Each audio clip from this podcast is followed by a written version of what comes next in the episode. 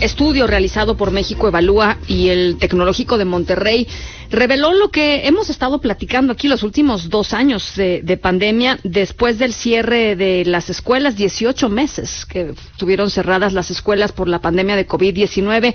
Más de medio millón de estudiantes dejó de asistir a clases. Esta es una cifra importante. En primer lugar, porque hay pocas cifras que revelen el grado de daño que eh, ha hecho la pandemia de COVID-19 en niñas, niños y adolescentes en el país y particularmente en, eh, en lo que respecta a, a, su educación. Hay muchos faltantes y muchas omisiones por parte del gobierno federal en términos de la información que pone para al público para que se pueda discutir eh, y tratar de encontrar estrategias remediales para que estas personas, para que estos niños regresen a las escuelas. Así es que es un esfuerzo muy importante y en la línea telefónica para platicar sobre ello, Edna Jaime, directora general de México Evalúa. Como siempre, un gustazo platicar contigo, Edna. el gusto es todo mío, Francisca.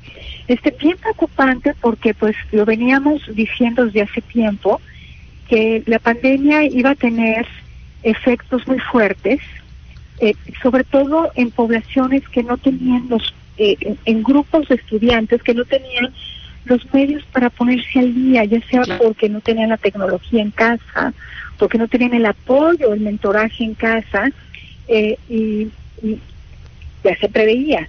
De hecho, el Banco Mundial, otros organismos internacionales han puesto eh, el tema como uno central, o sea, qué hacer para que los rezagos que ya existen en una sociedad desigual como es la mexicana sí. no se ensancharan. Entonces, mi colega Marco Fernández, eh, que dirige el programa de Educación de México Evalúa y también la iniciativa de equidad, de educación con equidad y calidad del TEC de Monterrey, pues ha estado dando seguimiento y esta semana se presentaron algunos resultados. Tú ya lo mencionaste, eh, de más alrededor de, de, de pues 500 mil estudiantes mexicanos de distintos grados dejaron la escuela. Sí. Sí. Eh, no hay Ahora, nada en- para recuperarlos. Sí, es, es que eso es muy preocupante, ¿no? No hay una estrategia. Eh, la comunicación desde el gobierno federal no es una comunicación en donde se explique una estrategia muy clara para acercar a, nuevamente a estos niños o a estos jóvenes a, sus escuelas. Este, es, es, es una, es como si fuera una pérdida y ya, ¿no? no está en las prioridades, no ha escuchado a la secretaria de Educación Pública eh, hacer un planteamiento de cómo piensan recuperar a estos jóvenes, de cómo piensan cerrarse las brechas en el aprendizaje. Esto es otro resultado que se presentó, más de un año de pérdidas de aprendizaje calculado en jóvenes y niños mexicanos. No hay nada. Me sorprende mucho y también en el trabajo que se presentó esta semana se plantea solamente tres estados de la República tienen algún tipo de acción remedial, que se ha hecho un examen diagnóstico, que se están dando tutorías, eh, que donde realmente se está articulando una respuesta a una problemática que es muy patente. Nuevo León, Guanajuato, Querétaro, los estados de siempre. Pero no estamos hablando que está haciendo Oaxaca, que está haciendo Chiapas, que está haciendo Campeche, pues el resto del, de las entidades de este país.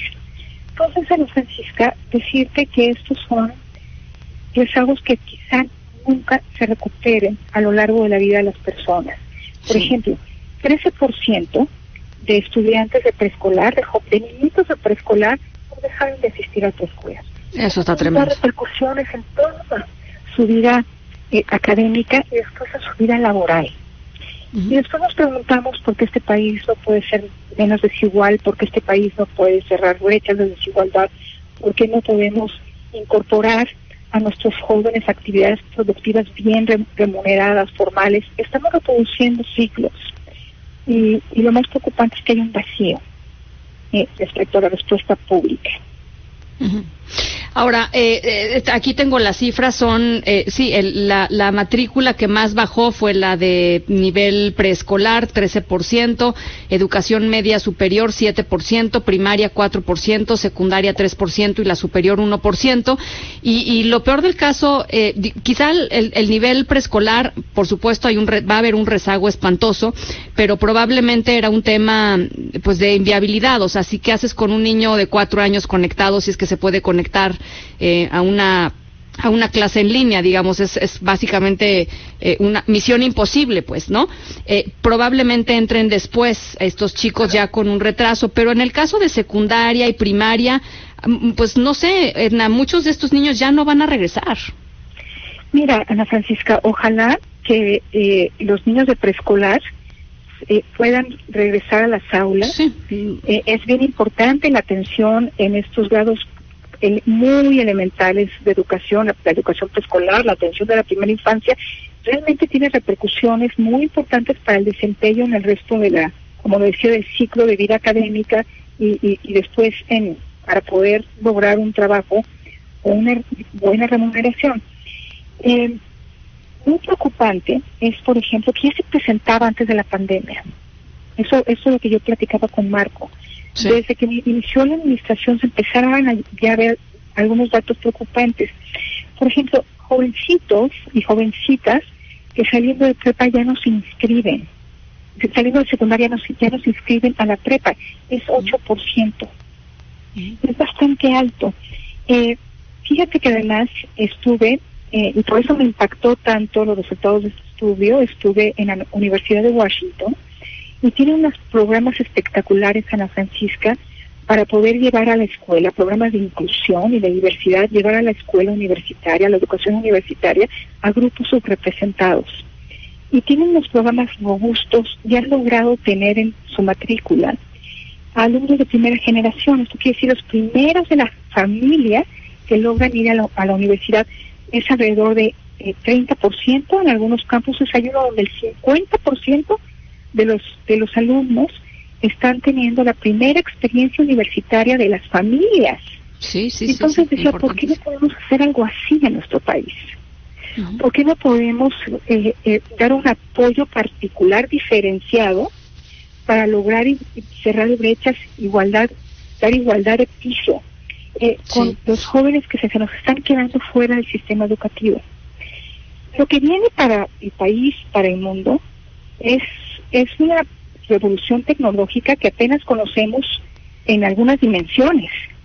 Mm. Con una preparación deficiente no habrá ninguna oportunidad, Ana Francisca, más que la economía informal, eh, un ingreso bajo y así vamos a estar reproduciendo por años este mismo ciclo.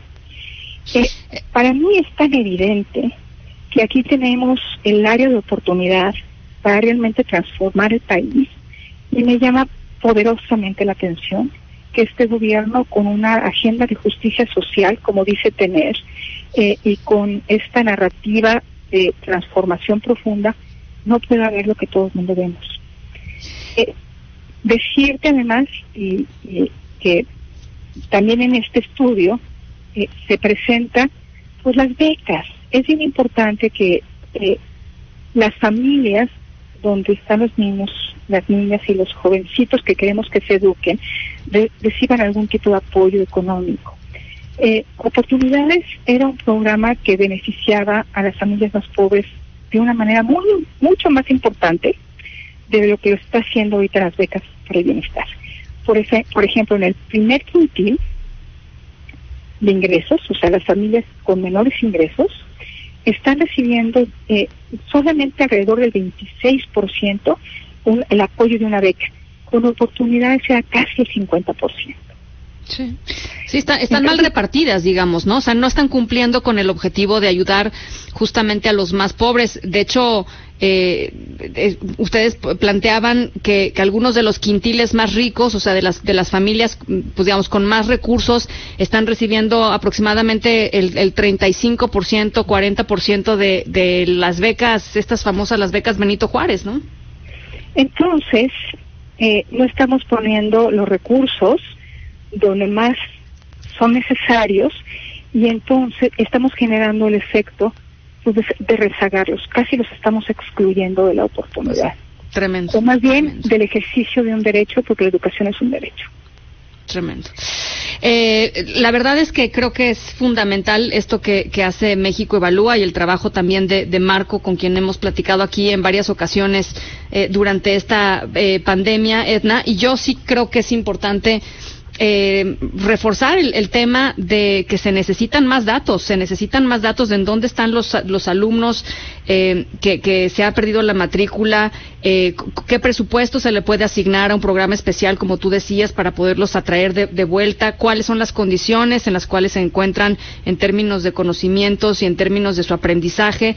Eh, porque parece que, que, que fue como, pues ya pasó, ¿no? O sea, ya pasó la pandemia y nos arrancamos los, los eh, digamos, los estudios que nos habían prometido que se iban a hacer, incluso los estudios psicológicos que se iban a hacer de los niños que nos habían dicho, pues no se ha presentado nada, Edna, y creo que sí es, primero hay que saber para poder planear. Eh, Sin duda, eh, para pues poder intervenir. ¿No? Exactamente. Sin duda, eh, lo reitero, Nuevo León, Guanajuato, Querétaro están haciendo cosas, ojalá y que pudieran eh, eh, motivar a otras entidades a hacer lo propio. No podemos dejar las cosas tal cual están, porque dejarlas así y voltear para otro lado es condenarnos a un futuro mediocre y a las y a la, vida de estas personas eh, limitarlas muchísimo. Hay hay que hacer lo necesario para ampliar las oportunidades de educación de calidad. Debe ser como nuestro mantra, Ana Francisca. Edna, te agradezco enormemente estos minutitos. Muchísimas gracias a ti. Te mando un abrazo. Igualmente, Edna Jaime, directora general de México Evalúa, a las seis con treinta, importante, 500 mil niños que se quedaron fuera de la escuela. ¿Y qué se está haciendo para traerlos de regreso? A las seis con treinta, a otras cosas. Ana Francisca Vega, NMBS Noticias.